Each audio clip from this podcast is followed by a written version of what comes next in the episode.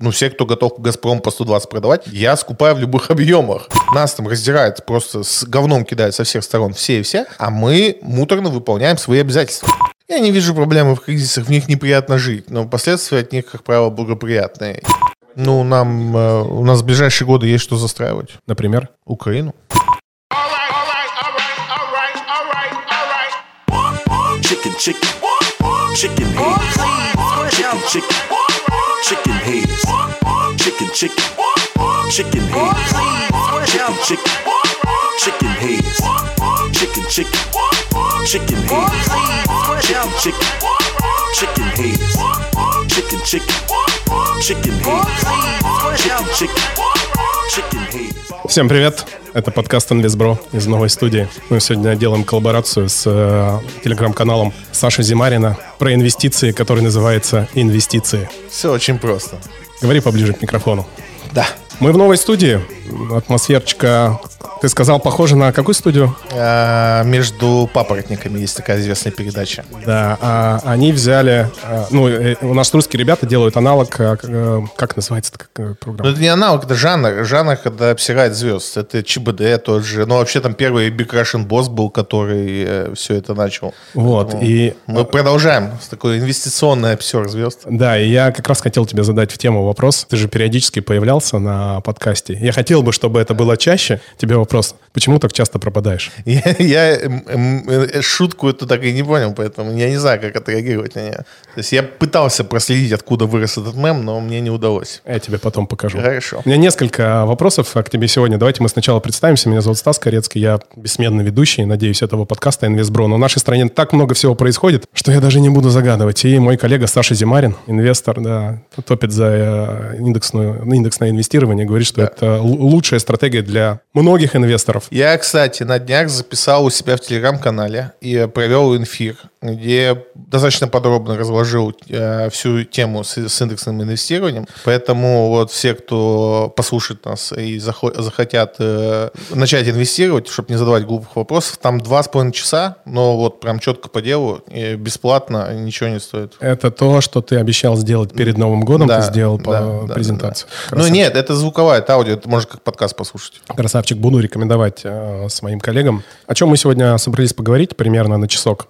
Э, ну, коротко, тема звучит так. Что делать инвесторам, простым людям в текущей ситуации? Что, М- не, молиться. что не делать?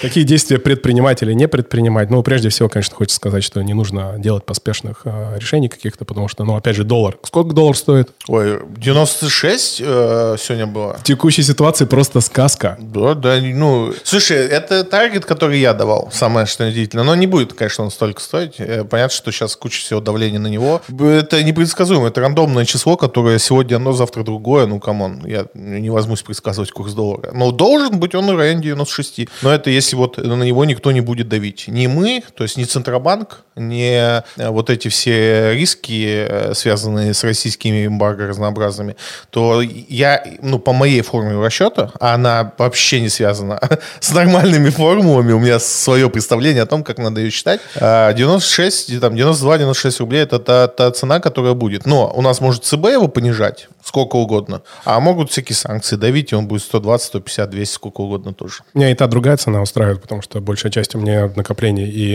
инвестиций было в долларах, поэтому мне, типа, было ничего так. Но не знаю даже, какая для меня цена лучше. Типа, 130 классно, потому что цены-то не повысились, а ты можешь доллары поменять и вроде как больше купить. Пока не повысились. Да, хорошо. Вообще разговоры все про инвестиции, и я знаю, что многие инвестиционные каналы не любят говорить про политику, но я все-таки, ну, решил немножко на эту тему Ты поспекулировать. знал, что я преподавал полтора года политологию? А, Я знал, что ты очень близок был к провластным а, движениям, Я себя не считаю политологом. которые мне поэтому- не близки. Но прежде чем мы поговорим про политику, вот классную мысль ты сказал в своем телеграм-канале. Прежде всего хочется высказаться. Я думаю, что ты меня поддержишь и добавишь, что... А, а сейчас вообще слово «война» можно говорить? Или еще или посадят? Ну, могут, мне что-то такое могут, да. Спецоперация, я думаю, более правильное значение. А, Для безопасности, я думаю, правильно говорить спецоперация. Хорошо. Я просто вчера, э, когда в э, своем инст- инстаграме высказывался, букву и краткую заменял на Z, перевернутую. Воз- Возня, получается. Вот, мы против э, всех спецопераций, всяких возней, да, то есть мы не поддерживаем ни при каких условиях все, что происходит. Грамотную фразу ты сказал, и мы не осуждаем а, наших солдат, потому что это их работа выполнять приказы главнокомандующего. Это тоже хорошая а, фраза. И мы, ну, я за себя говорю, ты пойдешь, и патриоты своей страны, мы любим э, свою страну и своих людей. Все, что происходит, мы принимаем, но поговорить об этом можно. Поговорить об этом. Абсолютно. Я согласен, что ничего хуже войны не бывает. Вот, знаешь, обычно говорят там, со мной ничего хуже не было. Вот мне кажется, все-таки хуже война всегда. И не хуже, когда людей убивают, а, мирных граждан, и люб- лю- все, что похоже на войну, это все ужасно. И очень сложно, ну, как бы, ну, то есть невозможно это поддерживать, но как бы и и от нас, наверное, такого не будет. То есть мы точно не будем выступать за то, что люди должны умирать. Это нет, ну, сразу нет. Но там есть интересы стран, интересы, события, всякие штуки, которые, к сожалению, э, другим людям, другим странам видятся как единственное возможное решение, это вот такие спецоперации. И кто мы такие, чтобы ну, решать, как правильно делать в этой ситуации? Сейчас про выгоды политические и экономические поговорим. Э, Интересно твое мнение. Вопрос, который задают все которые- люди, которые поддерживают решение нашего президента. Где вы были 8 лет? Вот я вам хочу сказать, что все 8 лет я был на том же месте и прекрасно понимаю, что все, что происходило в Донбассе, а, было не потому, что а, там так хотела Украина, да, это, по моему мнению, заранее срежиссированные события с, э, с той стороны, которые должны были срежиссировать. И, и, и, и мне ка- закапываешь сейчас. и мне кажется, что если бы этого не было, то не было такого бы конфликта. Вот э, поэтому... Конфликт в Йемене как ты можешь описать? А я туда не смотрел. Больше 200 тысяч человек погибло за, за последние 8 лет. Ничего не смущает нас? Вот это, ну, давайте, мы либо за всех болеем, либо ни за кого. А вот это лицемерие, которое повылезало, и... Мы за нашу страну болеем. ну, за нашу Не зачем страну. Йемен. Не, ну подожди, когда люди г- извиняются за то, что они русские, они точно не за нашу страну болеют в этот момент.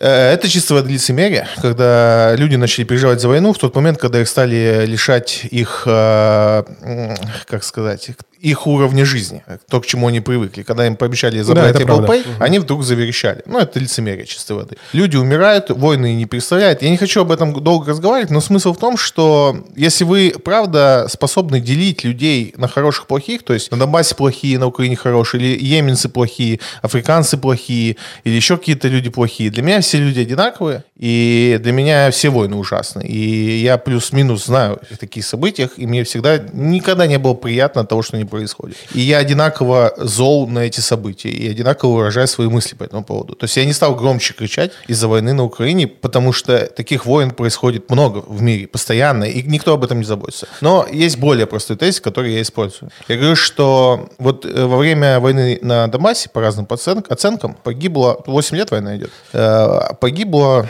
порядка 15 тысяч граждан.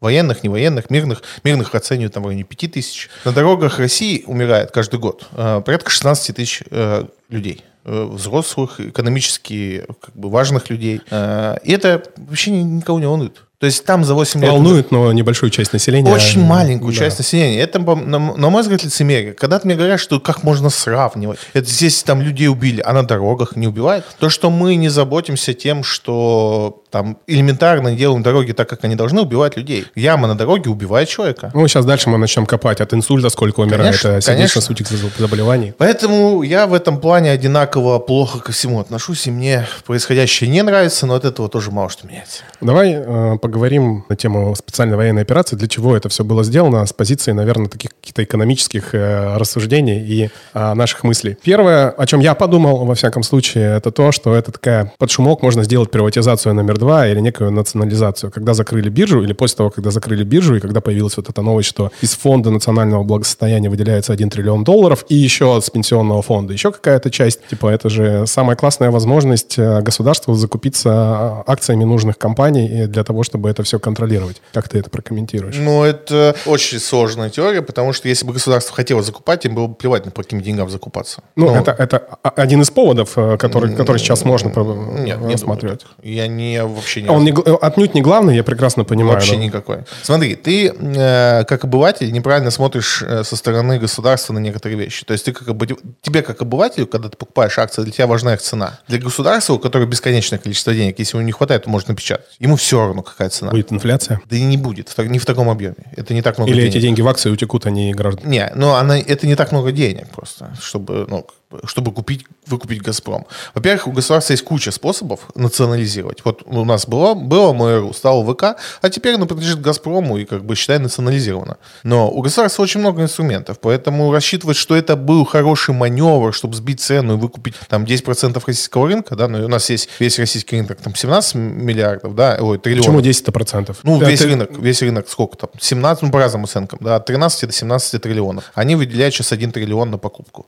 Ну, сколько это? Ну, не больше 10%. Может быть, это, это неофициальная цифра. То есть официальная цифра, а неофициальных больше. Может быть, пока сейчас биржа закрыта, там все и происходит. Такое, такое возможно? Нет, а как ты можешь купить на бирже, если биржа закрыта? Ну, я слышал, то, что сейчас, э, например, люди оформляют заявки, как в 90-х годах, э, то есть без интернета, там бумагами приносят для того, чтобы акции покупать. Нет, а тебе никто этого не запрещает делать. Биржа – это просто удобный инструмент. Ну, также ты, э, ты то же самое скажешь, смотри, а я купил сахар у соседа. Ну, ты можешь это делать, тебе не запрещают это делать. Ты можешь в магазине купить, в организованном месте организации торгов. Можешь у соседа купить, такой у тебя запрет нет. С акциями то же самое. Но по какой цене они сейчас продают? Ну, сейчас «Газпром» был там по сколько? По 120? Ну, найди только как кто сейчас «Газпром» по 120 продаст. По цене газа. Там, а при, при фьючерсах по 4 тысячи, да, там. По, по 120 тебе много продадут. Ну, все, кто готов «Газпром» по 120 продавать, я скупаю в любых объемах. По 120 я все забираю. Сколько ну, он был, был перед падением? 240, там что-то такое, да. Угу. Поэтому, ну, «Газпрому» будет огромная валютная выручка, уже очевидно. У него э, по договорам поставки там уже по 600 долларов, а средняя медианная прошлого года была 240. Ну, конечно, у него все будет прекрасно. Поэтому я бы на вот в такие штуки не верил. Э, это, ну, можно подвести разные теории, но это не выглядит как правда. Это самая слабая из э, трех теорий, которые да, у меня есть. Ну, самая очень, слабая. Очень слабая, да. да. А второе, это то, что ты писал в своем э, телеграм-канале по поводу э, там, цен на ресурсы, в частности, э, про зерно. Угу. Поправь меня, если я не прав. Э, Россия и Украина э, это четверть посевных площадей от э, всех, которые есть в мире. Посевных площадях не знаю. В производстве пшеницы, да, плюс-минус. Это не, да, это не одно не и то же. Ну, соответственно, ну вот глобально э, вот эту теорию заговора, как я это вижу, это э, передел, передел э, не только энергетический, передел ну, ресурсного рынка какого-то, да, то есть ну, это, это все в одном, потому что сейчас э, Россия, помимо того, что ну, там контролирует очень много природных ресурсов, э, она еще контролирует еще и э, там, рынок, связанный с зерном. Хотя это странно выглядит, потому что, помнишь, мы с тобой разговаривали, а у меня друзья на Алтае живут, я сам с Алтая, и там многие бегают, кто не закупился зерном, потому что, оказывается, практически все, все, э, все семена поставляются с Европы. Вот, поэтому а сейчас у нас это все закрыло. Вот как э, ты вообще это прокомментируешь? Насколько ну, ну, вот эта вся операция была для того, чтобы, опять же, знаешь, это вот звучит контролировать новый, еду. Да, новый русский мир, да, да а, для того, чтобы сделать передел экономический для, и под, под Ну, тогда мы не туда воюем, а, потому что, ну, посевные это вообще самая самая ниша из того, что нам нужно, чтобы контролировать этот рынок. Для того, чтобы контролировать этот рынок, нам нужно свое свое зерно, чтобы а, выращивать ту же пшеницу, потому что пока мы его закупаем. И вот это была бы революция. А то, что мы там отжали посевные... Ты имеешь в виду закупаем семена? Посевочный материал, конечно. Да. У нас нет своего посевочного материала. В некоторых отраслях глобально. То есть у нас, допустим, картошки 80% посевных – это европейские закупки. То есть, э, ну и зачем нам поле, если мы сеем туда европейское... Ну, то есть, как в чем мы высадим, если нам не продадут этот посадочный материал? А в чем поинт тогда заключался твоего поста насчет Нет, пшеницы? мой пост был не об этом. Мой пост был о том, что 10%, э, даже 10% нарушения поставки пшеницы приведут к колоссальной цене. Ну, смотри, э, на пандемии у нас... А у нас 25, получается, мы контролируем. Ну, наши посевные не под угрозой, а украинская, ну, очевидно, неважно, как будет развиваться спецоперация, очевидно, посевная, она уже профукана. Ну, то есть ее не случится в том объеме, который это нужно. Давай представим, ну, то есть все будет зависеть на какой объем мы потеряем при всей этой, в этих обстоятельствах. И если мы потеряем больше там 30-50%, то, конечно, у нас будет коллапс на рынке пшеницы. Как, чтобы ты понимал, что такое, ну, объем коллапса, да, только он не так будет выглядеть, э, но плюс-минус. В пандемию спрос на нефть упал на 8%. Сейчас мы вот прошли все это и посчитали, да, вот первые, первые падения после пандемии мартовские. Когда там в феврале у нас пандемия, мартовский, помнишь падение фондового рынка, когда нефть была минусовая. Это всего лишь на 8% упал? Это всего лишь упал спрос на 8%. Серьезно? А теперь представь, что мы потеряем 8% производства пшеницы. Это голод. И, конечно, не в европейских странах, а Африка, прежде всего, пострадает. Потому что они по остаточному принципу получают э, все, все необходимое. Кто здесь выгодополучателем будет? Никто. Ну, кто-то будет, но я имею в виду... Я не думаю, что задумывалась такая стратегия. Откуда, опять же, мы же... Я, я услышал про Путина в каналах в одних, что это мастер отложенных проблем. Э, Я к тому, что ну, эти проблемы появляются, как бы, да, можно же это брать э, как сильную руку там для, для себя, там, да, и на основе происходящего уже как-то варьировать ситуации. Но мы не можем предложить решение этой проблемы. Поэтому ну, тут вопрос, э, я не думаю, ну, тут, знаешь, я на другую историю э, обратил внимание, что 50% запасы э, зерна пшеницы сформировались на территории Китая в этом году. А, тоже было продолжение новости, что они начали Это активно не продолжение закупать. новости, это отдельная новость. Активно Они начали закупать весь пшеницу. год активно скупали. да. И у них сейчас самый большой запас пшеницы. И вот э, как они, с каких они принципов начали формировать такие большие запасы? Вот это интересный вопрос. Китай вообще красавчики. Я думаю, что это не зря совпало все с, с Олимпиадой. Владимир Владимирович когда сидел, сидел один, и мне кажется, там он провел важные переговоры для того, чтобы... Все может быть. Всё может Мы же про теории говорим какие-то Да. заговоры.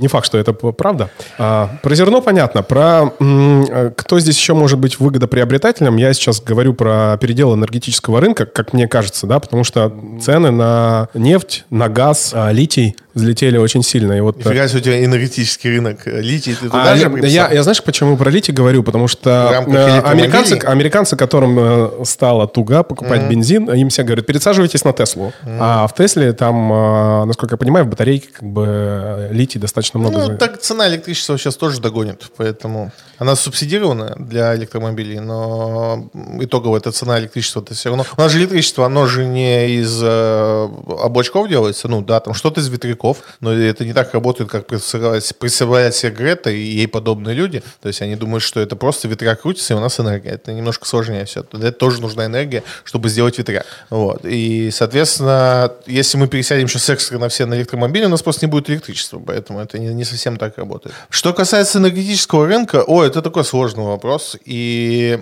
столько можно об этом говорить бесконечно долго. То есть я не видел каких-то э, проекций, в которых бы можно было исключить Россию из мирового энергетического рынка. Ну, в текущем моменте. Э, Да, ну то есть я, типа нет такой проекции, потому что, ну это с точки зрения объемов, э, они просто незаменяемы. Единственное, что, что мы видим в действительности, это сейчас подрыв к доллару, который, конечно, больше всего спонсируется этой идеей Китаем, и понятно почему, да, потому что они хотят... Об этом разговоры были уже давно, Да, и вот э, ну, параллельно можно говорить еще и передел какого-то экономического мира, да? Да, это вот э, из последних новостей, в том числе, да, то, что саудиты начинают с Китаем разговаривать о контрактах в юане. Про юань, да. А просто еще надо вспомнить, как вообще, э, что саудитов привязка к доллару к, э, к баррелю нефти, она произошла. То есть она произошла именно с договоренности Америки и Саудитов. А сейчас саудиты разговаривают с Китаем по этому поводу. И это такое, конечно, Продавать нефть за юани были, да. И это такой очень символический момент, да, что, возможно, мы теперь будем привязывать нефть к юаню. И такие фьючерсы, фьючерсы на, баре, на барреле в юанях есть, они продаются в Китае. То есть э, вот это может быть начало ну, пути. Но я не берусь утверждать, но очень, очень похоже. Ну вот я это, этот аргумент, эту теорию заговора оставил на последнюю, потому что, ну, скорее всего, вот эти поводы, которые говорятся в телевизоре для всех, это для того, чтобы, ну, население как-то там, да, подмазать. Но, возможно, глобально все-таки была такая... а, Смотри, это же не просто типа, знаешь, как это галочка верификации э, в этом, типа, в Инстаграме, а мы считаем в юанях, но это же не так работает. Смысл какой? Смотри, в чем идея? А, вообще, коротко, короткая история, почему э, доллар, да, там привязан к нефти. И вообще, почему доллар признан единой валютой. То есть, когда, условно говоря, где-то это случилось просто исторически, там американцы договорились э, сауди, с саудитами, что давайте считать в баксах. Потом они всем такие, мы считаем в баксах. Вообще баксы классные, они привязаны к, золоту, поэтому их, мы допечатывать их не будет, они стабильны. И страны начали откладывать свои запасы в баксах. Почему? Потому что покупательская спокойность бакса не должна была размываться. Стоп, ну, в том числе доп. эмиссиями. А, ну, ими- и, и- ими- короче, печатанием денег. И китайцы делали то же самое. Но когда отвязали от доллара, о, от золота, потом вообще стали их печатать просто по поводу и без повода, китайцы понимают, что их, их резервы, которые сделаны в доллары, они больше не дают гарантию, они не дают покупательскую способность. То есть миллион долларов сейчас и миллион долларов там, через 10 лет – это разные миллионы долларов. Это то, что не устраивает там, в российской валюте, да, потому что там огромная страна идет. И сейчас они понимают, что смысла в долларе просто нет. Ну, его в нем нет смысла хранить валюту свою.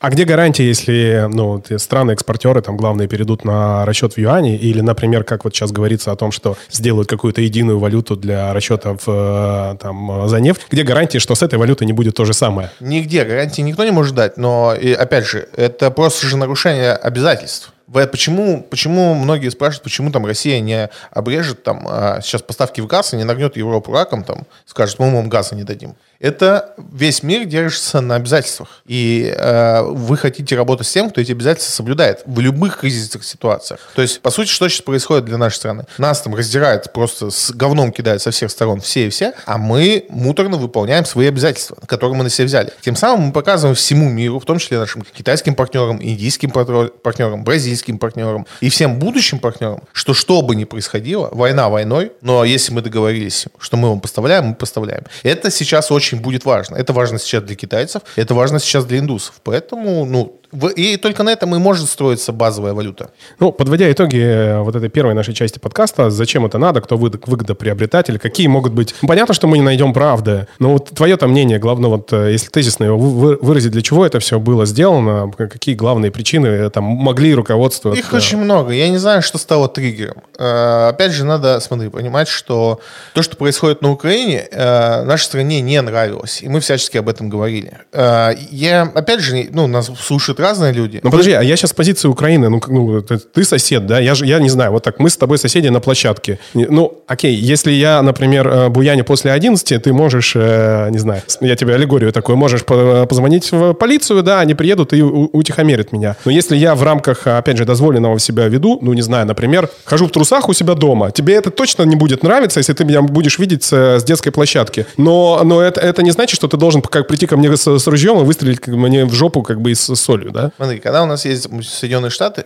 э, доктрины, которые, доктрины по безопасности которых объявляют нас врагом своим, нас и Китай. У нас есть э, э, ООН, доктрина которого объявляет нас врагом. И у нас есть Украина, которая такой, такой доктрины не имеет, но все публичные люди, все президенты, все министры, все, э, ну, у них спецслужба на гербе имеет там, ну, Россию как врага обрисованного. То есть у нас по факту ты увидел? У нас по факту ситуация такая, что э, это не дружественная нам страна, которая в официальных лицах, не в кулуарах, не где-то там, а официальные лица объявляют нас, страну, как врага и как целью разрушения нашей страны. Официальные лица это говорят, еще раз, не то, что кто-то там по подъездам шепчет, что мы там русских не любим, а их президенты, их министры, их начальники э, всех ведомств министерств они определяют для себя врага номер один Россию и не стыдятся об этом публично заявлять. Есть же всегда возможность э, перейти к поли... перейти. Они и были вроде как говорят все политические переговоры, но то есть довели до крайности до такого момента, что уже ну, в состоянии, афе... состоянии аффекта пытались много раз объяснить, что это плохая идея так делать. Э, пытались найти людей, с которыми можно договариваться на той стороне. В итоге, ну мне так кажется, что это, ну это диванная аналитика, э, абсолютно. Хотя я преподавал политологию, но я, я, не, я не политолог. А, я давно не слежу за политической э, повесткой. То есть, э, в конце концов, на этой спецоперации собралось слишком много интересов разнообразных, которые можно решить через эту спецоперацию. И она была неизбежна с точки зрения той риторики, которую там, Украина заняла как позицию. Да, там. Я не говорю про вступление в НАТО, это не самая большая проблема. Да, там. Проблем других много было. И когда одно из решений проблемы у тебя там спецоперация, и эта проблема решает еще 10 других проблем, которые также вызывают ситуацию на Украине, видимо, вот сработал триггер, и это все вылилось то, что вылилось. Опять же, нисколько. Я считаю, что наше правительство... Я, почему мне не нравится эта ситуация? Почему я не поддерживаю спецоперацию как суть? То есть я ни в коем случае не говорю, что она не должна происходить. Я поддерживаю наших военных, я это много раз уже говорил. Но э, я немножко в обиде за наше правительство. Почему? Потому что я считаю, что э, они должны были использовать другие методы. Те методы, которые сегодня использует там Америка для достижения своих целей, это там всякие оранжевые перевороты, цветные революции и так далее. Я считаю, что мы должны уметь делать такие штуки. Не, я не говорю, что мы не должны уметь воевать. Должны уметь воевать, наши военные должны уметь воевать. Но было бы классно, мне бы больше понравилось, если бы мы делали революции там по типу цветных, как делали США. Они или, выглядят... или по типу Крым наш. Типа Крым, Крым наш. Это вообще Реальная иде- спецоперация, идеальная спецоперация. спецоперация. Вот такие штуки мне нравятся. А когда идет война, мне, ну, там, когда люди стреляют и погибают мирные жители, это не может понравиться, ну, просто априори. Но это не значит, что там остановитесь, вот это все. Давай, завершая эту часть подкаста нашей там, по- политической диванной аналитики, еще раз скажем, что мы э, ну, там, глобально не поддерживаем военную операцию, и ну, все равно ну, как бы и я поддерживаю украинцев, э, ну, вот этот братский народ, потому что все, что там происходит, меня в ни в каком виде не устраивает, я за это сильно переживаю, потому чтобы вы поняли, как бы, да, что с одной стороны мы россияне, с другой стороны мы нормальные люди, которые понимают, что это ненормально.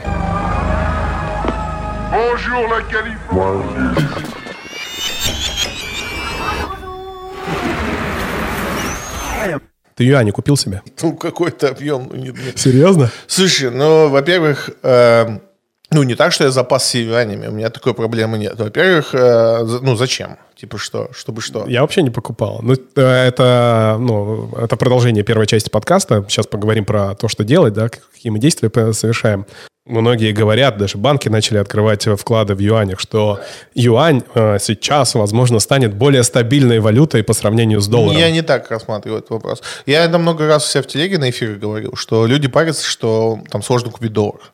То есть, э, во-первых, доллар переоценен объективно, да, там по 140, по 180 люди его покупали по 160. Во-вторых, там на бирже, допустим, кто хотел бы, да, там, кто привык быстренько купить себе валюту, пересидеть сложные времена, да, там была комиссия у нас 30, сейчас 12, как бы это неудобная валюта. Я всем говорю, покупайте юани. Они имеют такую же уровень Кстати, устойчивости. извини, тебя перебью. Я сейчас вспоминаю просто картинку, которая у меня есть, когда я в обменниках раньше менял. Ты подходишь, там доллар, э, евро, франк э, Да, и да. юань где-то там было. Да, да, рядом. юань без- нет проблем, юани, на них нет ограничений, по ним не будет проблем с ликвидностью. То есть, пожалуйста, покупай юань, никто тебе не запрещает. И, ну, как бы падает-то рубль, а не там доллар растет. И Если вы хотите там перестраховаться от рисков, да, валютных, ну, покупайте юань, с ним никаких проблем. И, естественно, все, ну, когда люди стали это понимать, что юань выполняет те же функции, что доллар и евро, естественно, все банки подсуетились и начали, ну, потому что там были- с юанем, с наличным нету проблем, а с вкладом, с юанем уже были проблемы. И, естественно, ну, люди быстро, банки, там, ВТБ подсуетился, какие у него еще варианты.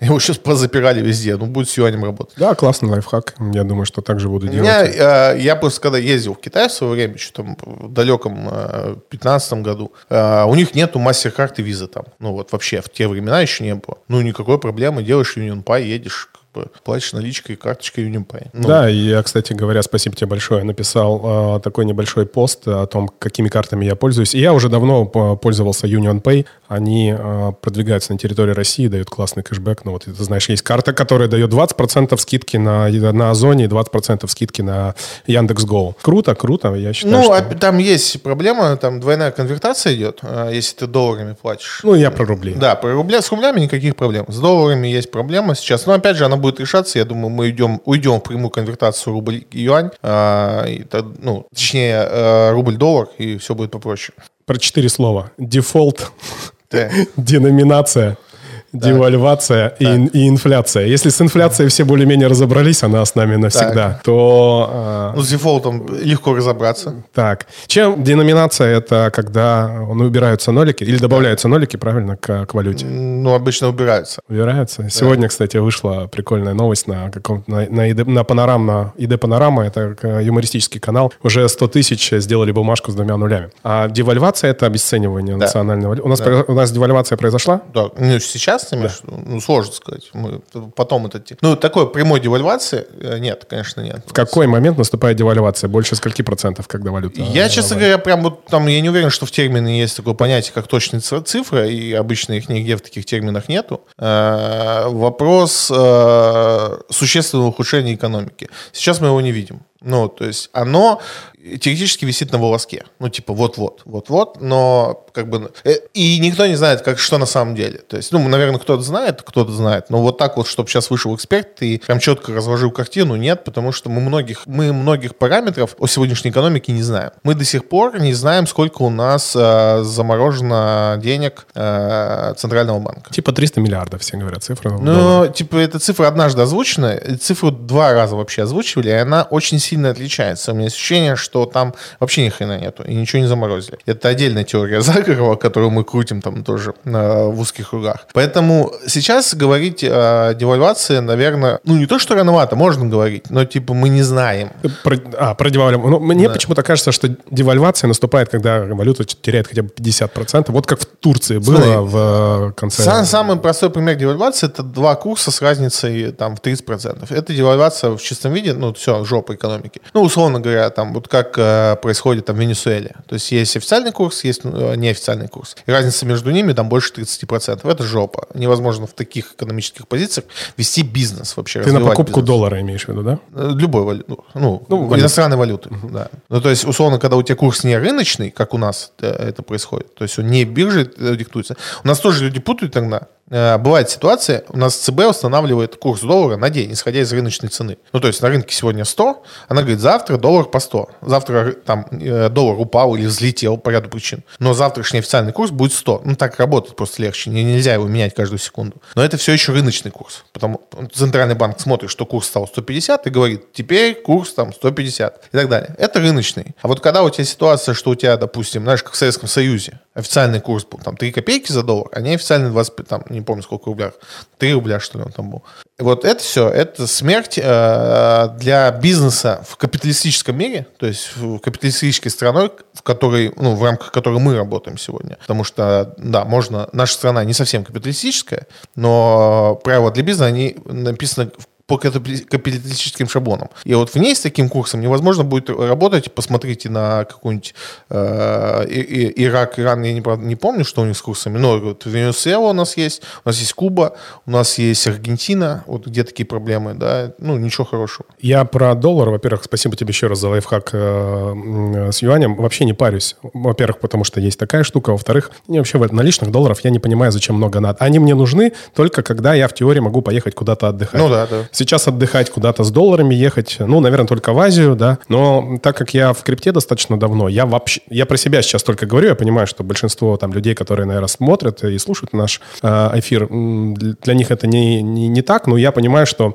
мне много наличных долларов не надо. Я Ну да. вообще не парюсь по поводу того, там, есть ли на, на них э, какая-то комиссия или нет. Считаю, что, ну, на самом деле, ну, современный человек, инвесторы, да, которые слушают, должны нас развиваться, и вот такие лайфхаки, которые мы говорим, пользуются юанем или покупать э, USDT, и сейчас во многих странах можно спокойно поменять, тебе э, ребята, барыги, назовем их так, приезжают домой и меняют. Тем более, суммы там небольшие, наверное, нет э, больших рисков э, для многих людей. Ну, давай про дефолт. А, Из того, что я почитал последнее время, что технический дефолт у нас, по сути дела, наступил. Потому Ну, что мы э, вроде как платить согласились, но платить согласились по, в, в рублях, да? Но по факту заплатили в долларах. А, уже так произошло? Ну, сегодня. Но, но с другой стороны, опять же, как э, говорили, потому что это технический дефолт произошел не только у нас, но и с другой стороны, потому что это же наши э, заморозили э, ну, там, э, денежные ресурсы. Но это не так работает. Это потом суды будут устанавливать, был ли это дефолт. И вопрос в том, что так как э, мы находимся в квази, в квазизаконном государстве, ну, то есть, смотри, условно говоря, тот, кто пишет законы, э, может их не соблюдать. И Америка ну, много раз это показывала. То есть, что такое дефолт э, стратегически?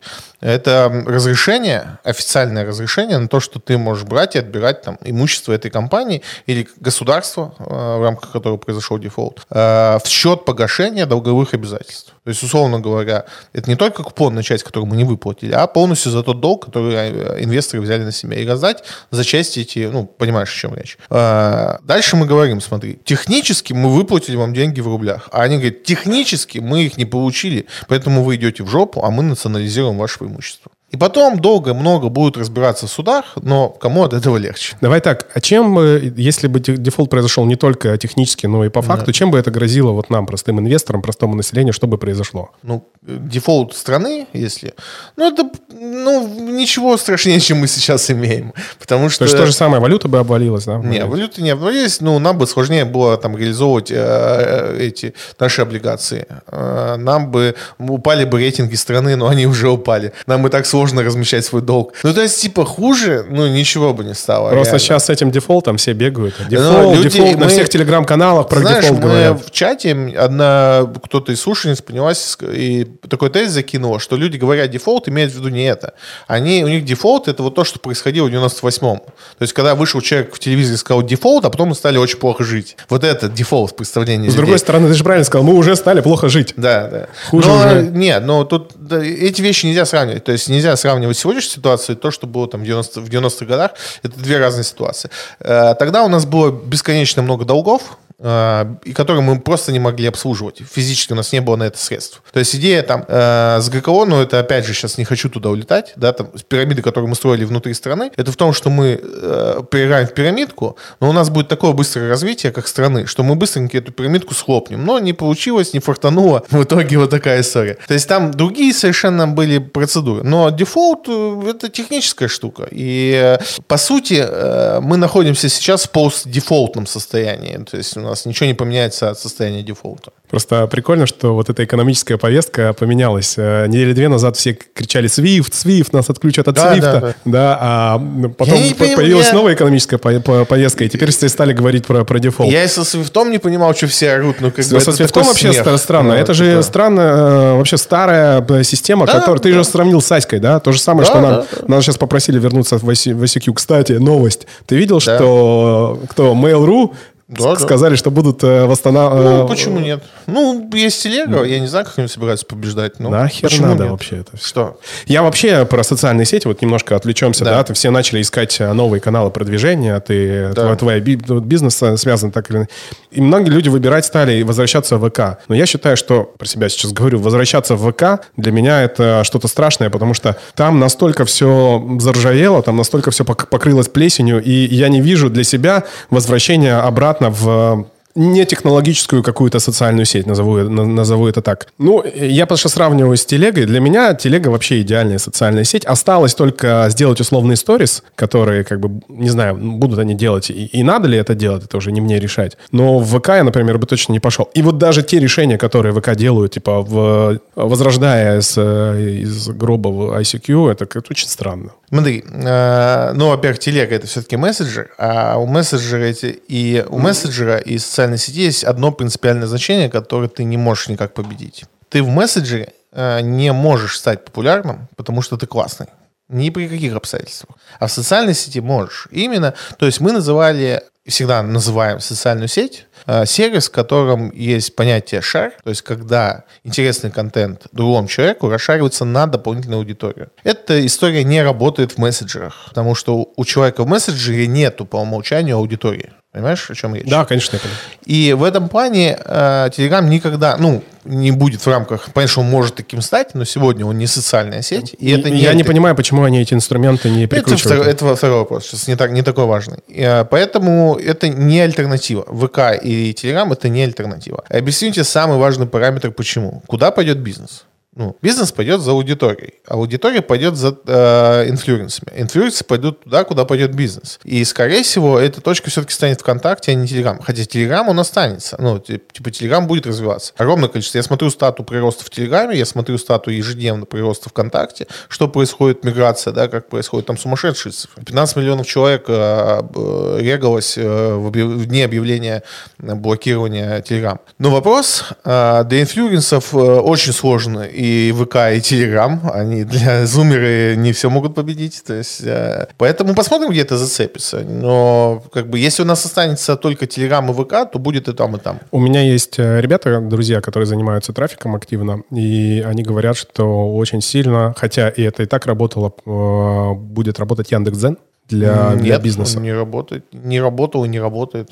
Я не знаю, что это за люди, но никогда не работал. Яндекс.Дзен не работает с точки зрения перегона трафика. Ты можешь внутри Яндекс.Дзена генерировать огромными объемами трафика, но вывести за пределы ты его не можешь. Почему пере- переливать в тот же Телеграм, а потом? Попробуй. Ни у кого не удалось. Вряд Нет, не переливается. Из Дзена не переливается. Это хорошая цифра для КПИ. Когда тебе надо, условно говоря, да, там, э, ты работаешь по КПИ, неважно, там, для бренда, для какого, да, у тебя там миллион, надо миллион просмотров. Ты можешь сделать это на Яндекс Дзене очень дешево, очень классно, но никуда не увести. Про ТикТок?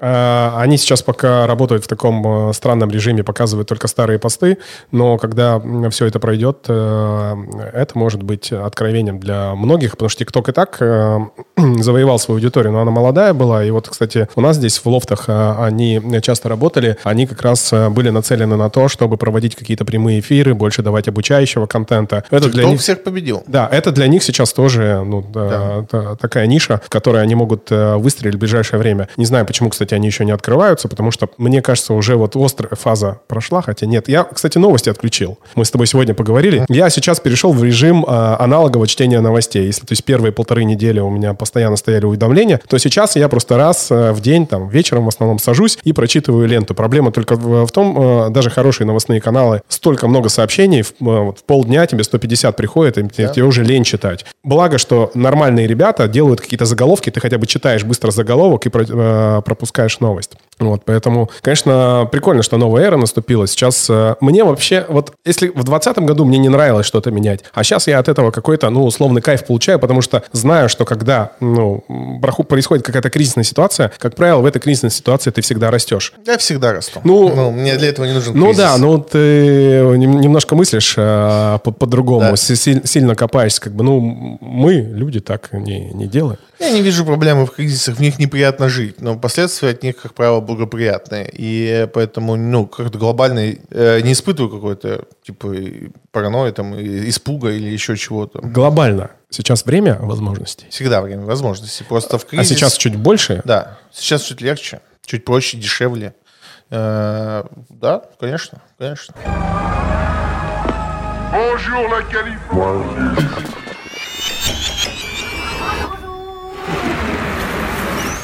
Многие люди э, начали перекладываться в недвижку. Это первое, что приходит на ум. Купить доллары, купить доллары, э, пойти купить квартиру. Купить, может быть, машину.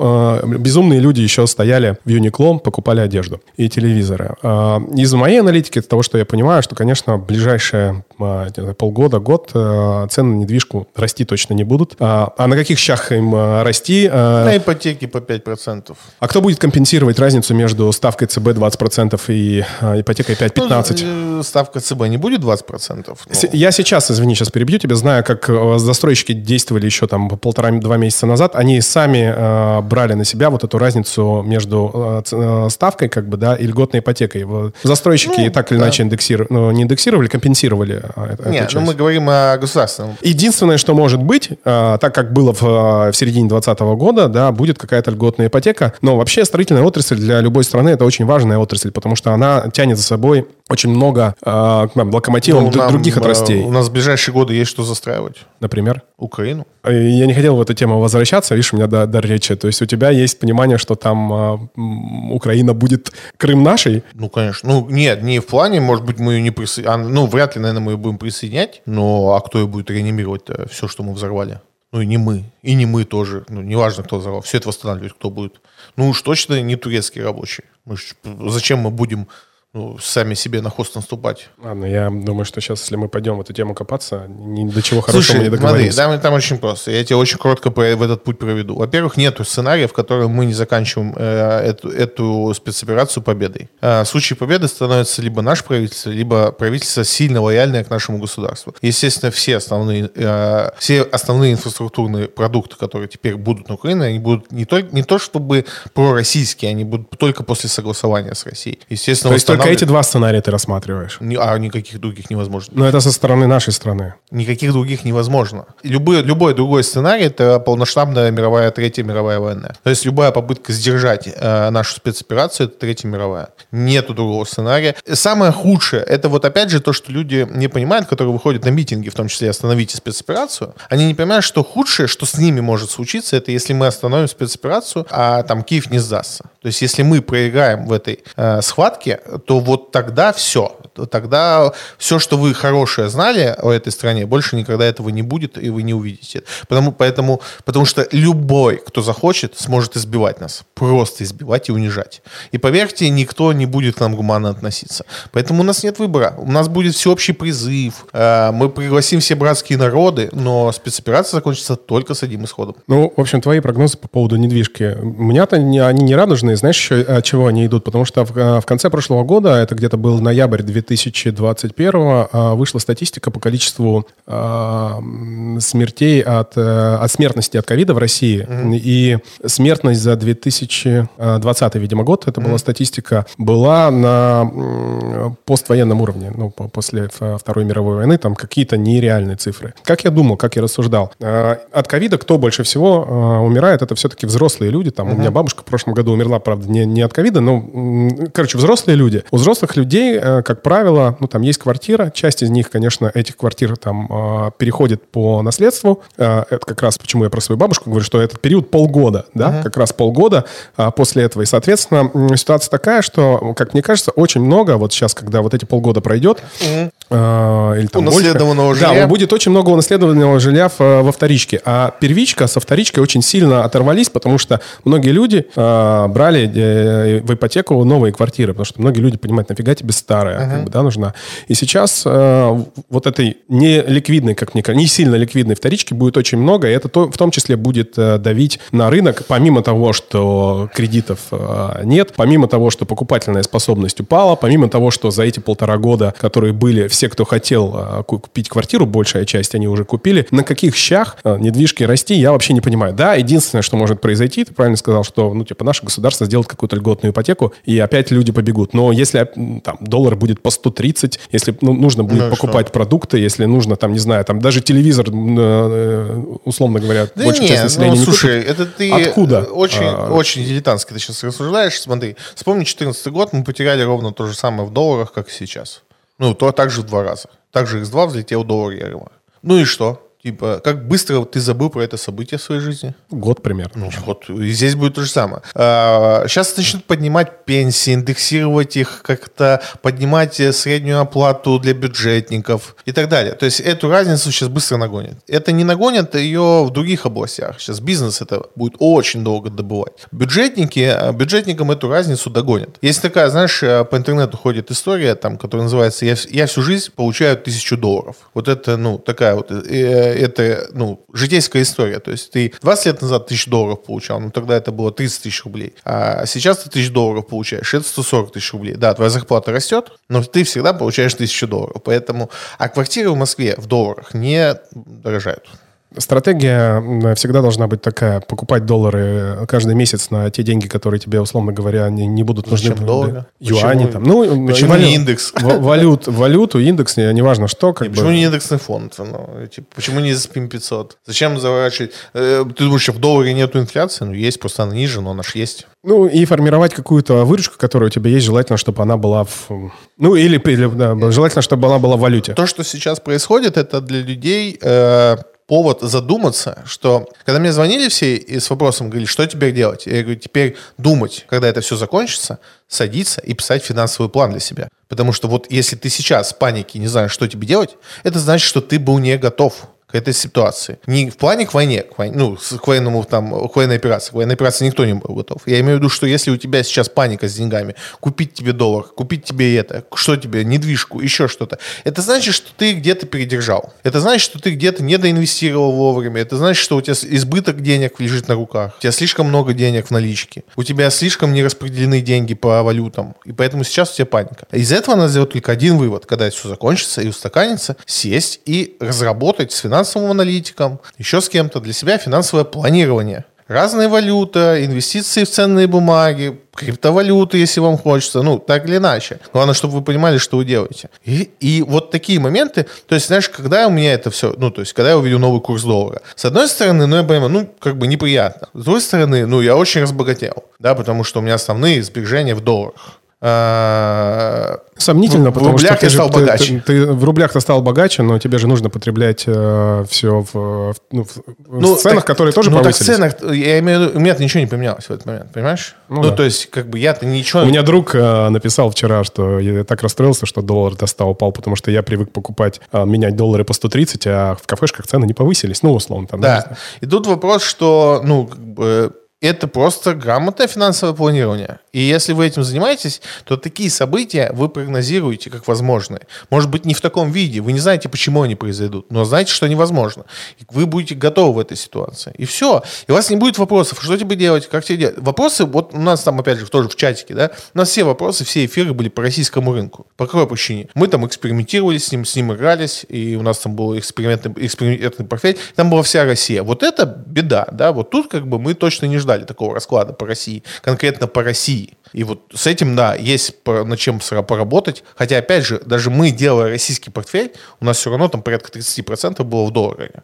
То есть там индексы были куплены. Э, поэтому, ну, как бы, даже мы в супер рисковом портфеле не играли только в рубли. Это, ну, как бы вот так работает. Поэтому вот, вот, вот о чем надо думать. Это самое важное. Выйти из этого с этой мыслью. Вот я продолжу эту мысль. Я благодарен судьбе, что я начал э, заниматься инвестициями когда-то давно, там, 5 лет, активно там последние 2,5-3 года. Потому что, с одной стороны, э, люди, которые не в инвестициях, там, да, могут подумать о том, как же хорошо, что я сейчас, например, не вру фонде, да? А, как здорово, потому что, ну, вот у меня портфель там из трех а, миллионов, там минус миллиончик показывает. Ну, это, это, это с одной стороны, но это, ну, вообще недальновидный подход. Ну, да. Потому что, а, ну, вот эти знания, которые я получаю, общаясь с тобой, общаясь с другими людьми, на перспективу, вот если растягивать этот таймлайн, они точно мне дадут кратно больше прироста, ну, в моем капитале, э, в моем устойчивом финансовом планировании, как мы, да, в, и, и моей семье, нежели чем э, так. И Опять же, это уже у меня тоже не первый кризис, но первый, э, наверное, кризис, нет, если исключая 20 год, ну, можно сказать, ладно, первый кризис, когда я так себя уверенно чувствовал. Когда, я, прими, когда я не суетился, да? когда как раз как ты, мне люди звонили, и ты реально понимаешь, что там 10 из 10 твоих знакомых э, несутся покупать доллары, да, бегут да. что-то делать. По 180 а, что да, да, да. И а, как, э, что, что происходит? Я говорю, да прежде всего надо успокоиться. И только вот а, то, что мы с тобой который, там, я в частности, занимаюсь инвестициями, и дает тебе возможность замедлиться в моменте и посмотреть на эту всю беготню. То есть ты ты на паузе, а они все очень-очень-очень быстро бегают, и ты понимаешь, ты видишь, что они делают неправильно, потому что примерно во всех кризисных ситуациях действия у тебя должны быть одинаковые. Прежде всего, ты должен остановиться да. и, и подумать. Да, в, в инвестициях, э, в любых операциях с деньгами самая плохая идея – это спешить. Тут лучше не спешить. Вы тоже на это можете проект, но сильно меньше, если будете спешить. И любые резкие движения, и в том числе и по российскому рынку, как бы плохо он там не выглядел в моменте, э, лучше было ничего не делать, чем экстренно принимать какие-то решения. Это правило номер один всегда. И потому что вы не переиграете никогда э, мастодонтов на рынке, да, кто этим живет, и вы, у вас нет шансов просто на это. Просто нет шансов. Bonjour, la Californie.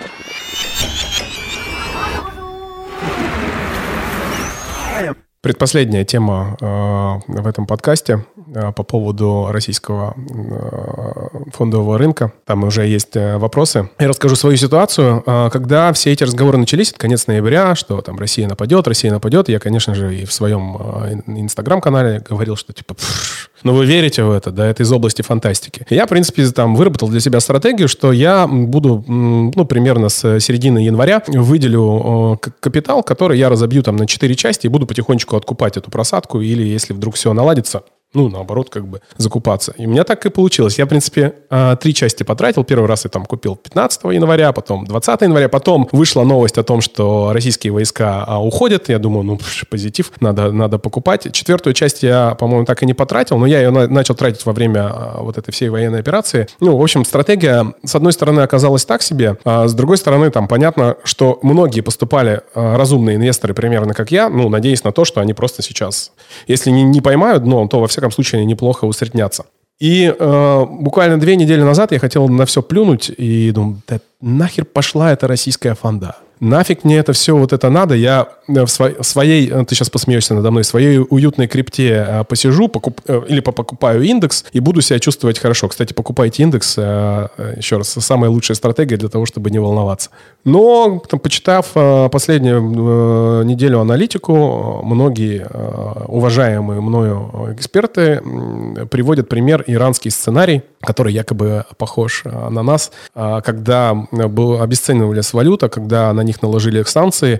Э, чуть ли не единственное средство для сохранения своего капитала – это э, были акции, которые выросли в цене там, насколько первый год чуть, чуть ли не в, в два раза. И тут я уже передумал, думаю, а почему бы и нет? Поэтому, то есть, ну, мне- мнение мое меняется, мне кажется, это нормально. Я сейчас, конечно, бы хотел э, что-нибудь по, пооткупать. И я знаю, что ты очень много эфиров проводил со своими э, там слушателями, ребятами, подписчиками, э, какие компании покупать глобально. Из того, что я понял, все-таки есть смысл больше смотреть на сырьевые компании, которые как бы сейчас вот в этом рынке будут чувствовать себя очень хорошо. Короче, это такая п- предыстория. Тут кто-то писал вопрос, когда откроют рынок. Мы тоже с, э, тобой, э, биржу точнее, да, говорили. Никто не знает, когда ее откроют, правильно я понимаю?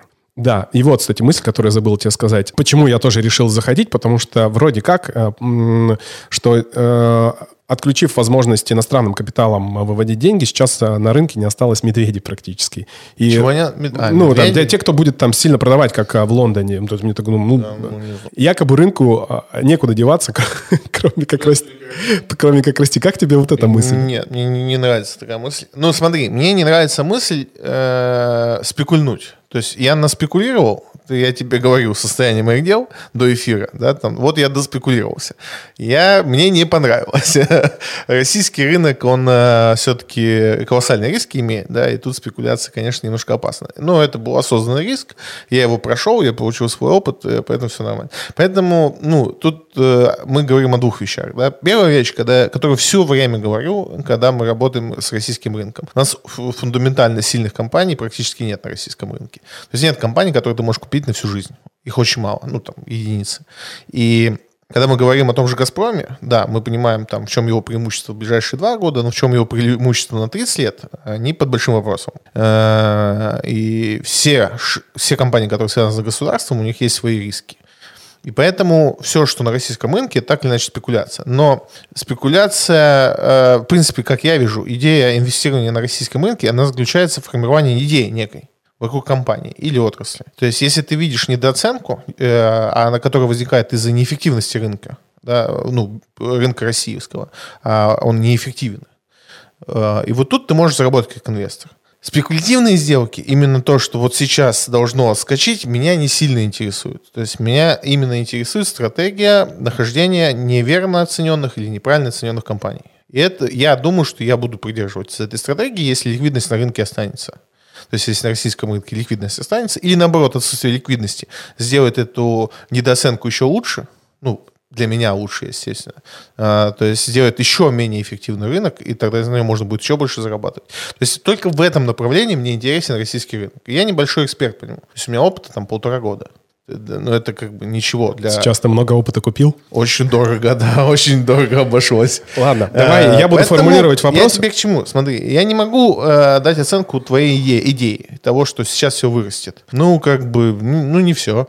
Нет, не всё Что касается, э, допустим, давай, сырьевых, да, ну, выглядит неплохо Лукойл. Окей. Завтра Лукойл что-нибудь скажет или что-нибудь сделает, и его там национализируют. Твоя любимая Алдроса. Э, ну, Ауроса выглядит хорошо. Завтра Ауросе запретят экспорт. Даже, я- даже несмотря на то, что что-то из США запретило, но я почитал сегодня аналитику о том, что они запретили э, алмазы, а они же, получается, в Индию поставляют, а Индия самый главный экспортер э, Нет, э, нет, алмазов. не поставляет ничего в Индию. У нас два аукциона, это один в Бельгии, другой в Арабских Эмиратах. Ладно, хорошо, какая-то странная Индия, статья. Индия обрабатывает алмазы. Но продается все на двух аукционах. Индия закупает очень мало. А, вся обработка. После этого они экспортируются они в Индию, потому что кто бы, тебе, кто бы у тебя их не купил, они на обработку идут в Индию. Это 96% мира обработки алмазов. Ладно, давай от главного вопроса сейчас Да. плясать. Заходить или не заходить э, Не знаю, в каким ценам откроемся. Вот, от этого нужно будет Конечно. плясать. Ну, если сейчас «Газпром» откроется на 800 рублей, я не пойду. Какого перепуга он там будет? Цены на газ видел? 4000? Да, Ну, спустились же они немножко, упали вместе с ним. Не, ну это фьючерс, но реальная цена там в районе двух. Двух! Это в 10 раз больше, чем в прошлом году. Так это уже цена, которая, ну, устаканилась, там, 1000 1700, 1600, 1200. В прошлом году у нас медиальная, там, 240 по году. Короче, первый паттерн, по которому принимать решение, смотреть, по каким ценам мы. Всегда, конечно. М, э, Знаешь, второй вопрос, который меня волнует, уверен, что многих, потому что, ну, вот я покупал вот этими частями. Многие ребята, которые нас слушают, тоже в Руфанде э, сидят. Как быстро мы отрастем хотя бы в нули? Даже, не, даже если мы усреднялись, да, примерно цены никто не знает. Представь, что в день открытия никто ничего не покупает, а ку- покупает только а, ами- государство. Вот это триллион. Да. И цены улетают просто в гиперкосмос. А так как они за день не хватит такую сумму потратить, ну, ликвидности не хватит, они будут покупать первые три недели. И «Газпром» будет стоить по 4000 рублей за акцию. Что значит, что мы будем покупать? Ничего, будем ждать, пока государство купит. И когда «Газпром» с 4 тысяч улетит обратно, мы, скорее всего, будем продавать в этих ситуациях. Подожди, но может быть в, в первые дни немножко подкупиться? Мы не, вот именно, может Но быть... это прям совсем спекуляция будет. Какая разница? Я тебе говорю, что Я к вариантов- тому, что в это втягиваться точно нет смысла простому Ну, инвестору. если будет стоять «Газпром» по 4 тысячи, я продам весь свой «Газпром», что у меня остался. А, сто процентов. У меня там Так достаточно. я, я поэтому говорю, что ну как можно говорить, если мы не знаем, в каких условиях будет открываться рынок? Как будет ГДРки? Они будут приравнены, дополнены, или мы их забудем и вообще признаем, что это туалетная бумага, их больше не существует? В каких объемах байбек пойдет в первые дни? Потому что байбеки оф- официально разрешили делать без ограничений. В каких он объемах пойдет? В максимальных, потому что минимальная цена. Мы не знаем, что будет на открытии. Дивидендов точно теперь мы не ждем в ближайшие пару лет. Ну, не от ВТБ точно. Ну, про ВТБ забудь про Почему? свое Ну, ВТБ, а, гори он в, в аду. Смотри, смотри, ну давай возьмем Малоросу. А что, что, какая проблема и платить дивидендов? У них никаких ри- рисков по их бизнесу. Больше, Но они все равно будут делать байбек, скорее всего. ну а байбек тоже те же дивиденды с точки инвестора. С точки зрения инвестора, тебе как инвестору без разницы, что получать, байбек или дивиденд. Потому что Ну, потому что доля тебе выплачивается.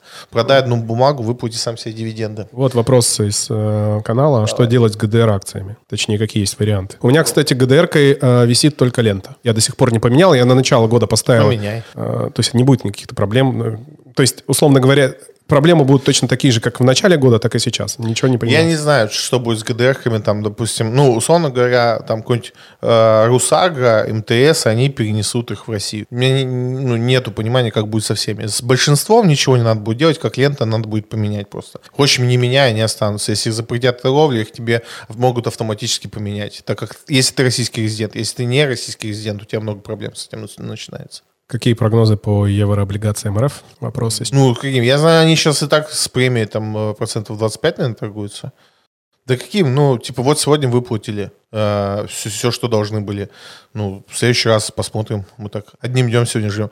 Я не верю. Э, Наши, все, что наши говорили э, про то, что они будут выплачивать рублями, а- они ну, ничего не сделали из этого. Они все платят в долларах, все, все наши обязательства выполнены на данный момент. Хотя они говорили, что не будут этого делать. Поэтому, ну, откуда я знаю, что будет, типа, а если они в следующий раз не выплатят, ну, будет все плохо. Упадут э, сейчас минус 20, будет минус 40. Ну, типа, да хрен бы знать, что будет. Расскажите, пожалуйста, пару слов по поводу ФАС и Русагра. Что там произошло? Из-за проверки якобы завышения цен на сахар. После отмены дивидендов стоит ли держать эту бумагу? К тому же это проверка антимонопольной службы сейчас. Ну, анти... Ну, ну, во-первых, это не первый раз у них У происходит. меня, кстати, много Русагра, по-моему, процентов 10 от портфеля. Э, Русагра периодически дергают за сахар, потому что сахар один из самых болючих продуктов. Его постоянно дергают за этот сахар, и постоянно фас к нему пристает. Обычно ничего не происходит с этим. Э, Но в рамках... э, Вот чего надо смотреть. Если мы верим в сценарий, что мы разворачиваемся в Азию, Русагра самая готовая компания в России на перестройку на китайский рынок. Она давно уже делает шаги на Китай. Китай не позволяет ей развернуть там свои мощности. Если мы сейчас перейдем на такой PC, Китай нас примет, то Русагра первый, кто получит оттуда юани. Ну, а типа по поводу фаса я бы не дергался. Сейчас будет сложно всем, э, но Фосагра из... э, И в 2014 году достаточно достойно все это перенесла. Я думаю, что и сейчас это перенесет крепкая компания с, э, с очень ликвидным товаром, с корзиной товаров. Уже много раз говорили еще раз, что по- покупать. Я не, не думаю, что есть смысл об- обмусоливать, потому что, с одной стороны, это посмотрят как бы зрители моего канала на YouTube, и, наверное, для них это вот э, будет то, что мы обсудим. Очень хорошая компания э, Сигежа, как мне кажется, там, да, потому что это... Ну, вопрос есть. А что сейчас с ними может произойти? Ну, у них половина это экспорт. Ну, так у них большая часть экспорта, мне казалось, казалось, было в Китае, если не Да, ошибаюсь. конечно, с чего бы? Европа? Конечно. Весь клееный брус это Италия, вся бумага это Европа, вся упаковка. Ну, Друг сегодня звонит, говорит, ты видел, сколько стоит пачка бумаги А4? 800 рублей из 200 подорожало. Говорю, серьезно? Не видел, я, правда. Не-не, они на Европу заточены. Да, они широко раскиданы, но типа и Сигежи мне нравится, и мы да- давно за ней посматриваем. То есть она хорошо припала. Это, наверное, одна из тех компаний, которую бы я хотел начать закупать. Но посмотрим, насколько откроется. Но и это не, не решение всех проблем. Сигежи есть риски. А, Она она в Европе широко торгует, ее могут широко зажимать, потому что она не эксклюзивна. Ну, это же рыночная экономика. Найдут, как, э, как, как обходным путем завозить российский лес в в Европу, да, по- повысится себестоимость. А Сигежи лесом не торгует, она производными торгует. В этом, в этом беда Сигежи для Европы. Европа бы с удовольствием покупала наш лес, но мы не хотим продавать лес. Мы хотим продавать товар. Бумагу, клееный брус, ДСП, э, вот это все. А лес-то, конечно, нас купит, но мы не хотим его продавать. Я просто дом а, построил он частично из бруса клееного, и вот узнал, когда во время стройки, что у нас в России очень мало качественного клееного бруса. Да его нет практически, да. Да, то есть э, процент э, вообще... А Нет смысла продавать внутри страны, он не так ценится. А Почему Сигежи делает в Италию, продает в Италию клееный брус? Собственно, потому что в России по, этим, по тем деньгам, которые она продает в Италии, ты его не продашь в жизни никогда. Потому что там он ценится больше, за него готовы больше заплатить, чем здесь в России. Поэтому здесь у нас его и не продают. Давай, Блиц-опрос, какие бы еще компании ты рассмотрел к покупке и почему? Лукойл, Роснефть, э, Газпром, да все, у кого есть э, экспортная выручка, у кого... Металлурги, что-то там им э, прижали немножко, м, крылья немножко подрезали. Металлурги какие-то интересные? Ну, ММК надо сейчас пересматривать, потому что э, у них есть и турецкие, и турецкое производство. Э, Ну, Русал все еще самый вкусный на свете, но мне кажется, он не откроется дешево, он откроется чи- выше того, что он был до всей этой... У меня N э, еще остались бумаги. Ну, N Русал То без самое. разницы. То есть я думаю, что, ну, те, кто Русал держит, мы там до падения шикар... ну, вот всего этого, он не так сильно падал, он торговался там на 76-82, я думаю, мы выше 100 закроемся, откроемся. Они же отскочили очень сильно. В Ну, в первые дни. Гонконге, да. Потому что Русал выпилили из всех санкций, и, соответственно, если он откроется, если Русал откроется ниже 70, надо брать, и это хорошая история. А, э, Акрон, Фосагра надо сейчас пересчитывать будет, смотреть, на чем открылся. Но вот у меня, э, у меня Фосагра, ф- собственно, в фонде, э, у нас большая позиция по Фосагра, и она не упала так сильно. То есть э, мы ее купили как раз в феврале прошлого года, и вот сейчас, хотя, ну, мы, конечно, сейчас и торгуемся, но со всеми падениями она сейчас плюс 40 показывает за год. То есть со всеми падениями. Э, То есть Фусага, Крон очень устойчивы в этом плане компании. Э, Вот, э, ну, такой первый перечень. Банковский сектор, наверное, Банковский уже не вообще не рассматривал вообще. Не хочу не трогать его. Ему еще долго будет тяжело. Посмотрите, как Сбер восстанавливался после 2014 года. Там года два с половиной в себя не мог прийти. Вот это, это то, что будет сейчас. Что-то еще есть смысл рассмотреть? Ну, это первое, что в голову приходит. Все, что имеет экспортную выручку, не в, не в рублях, потому что это сейчас огромные деньги будут. Северсталь, э, шикарная компания с э, лучшими показателями по, по- по качеству производства. Она обиделась, правда, на европейцев, сказала, хрен вам, а не сталь нашу и вообще нашу продукцию. Но я думаю, она очень быстро найдет себе замену в Европе, и где в мире. Это одна, один из, одно из передовых производств в России вообще. Я думаю, что мы более-менее обсудили эту тему по Да. поводу Руфанды. Завершая э, наш эфир, э, наш подкаст, э, поговорим про твою любимую э, тему. Э, начну я вот с чего. Э, и ты тоже это подтверждал. После того, как начались вот эти все события, очень много частной собственности, в том числе у олигархов, которые так или иначе, конечно, связаны с нашим правительством, начали арестовывать. И это все ну, в глазах нормальных людей, а говорит о том, что подорван институт частной собственности на, на корню. Там э, многие же покупали в, свою недвижку в, А- в Англии. Да. Все сложнее, да, ты прав. Э, То же самое, почему-то об этом меньше говорят, но и крипто, криптовалюта тоже... Я котор- так- я щас про это же и о говорю, но- мы э, всегда рассматриваем в ключе в то, что она вот такая неблокируемая, непоконтрольная, пожалуйста, отлично блокируется, контролируется, как оказалось. Но да, меня- это, э, это так и не так. ну да, и так, и не так. Это, но это то же самое, что и с, с захватом Якс. Это так и не так. Потому что, да, они арестованы, но арестовать их, ну, как бы их пока просто арестовали, их не забрали. Ну, их арестовали, будет суд. И вот если суд вынесет решение их забрать, вот тогда мы начинаем э, приходить к, к событию, э, на котором строится весь э, фундаментальный вообще строй коллективного Запада, строится на неприкосновенности собственности. То есть собственность это священно. И на этом строится вся идея западного мира. И, конечно, если сейчас ее отменят, Как бы ее не объяснили, потому что, ну, богатые люди в основном сообразительные люди,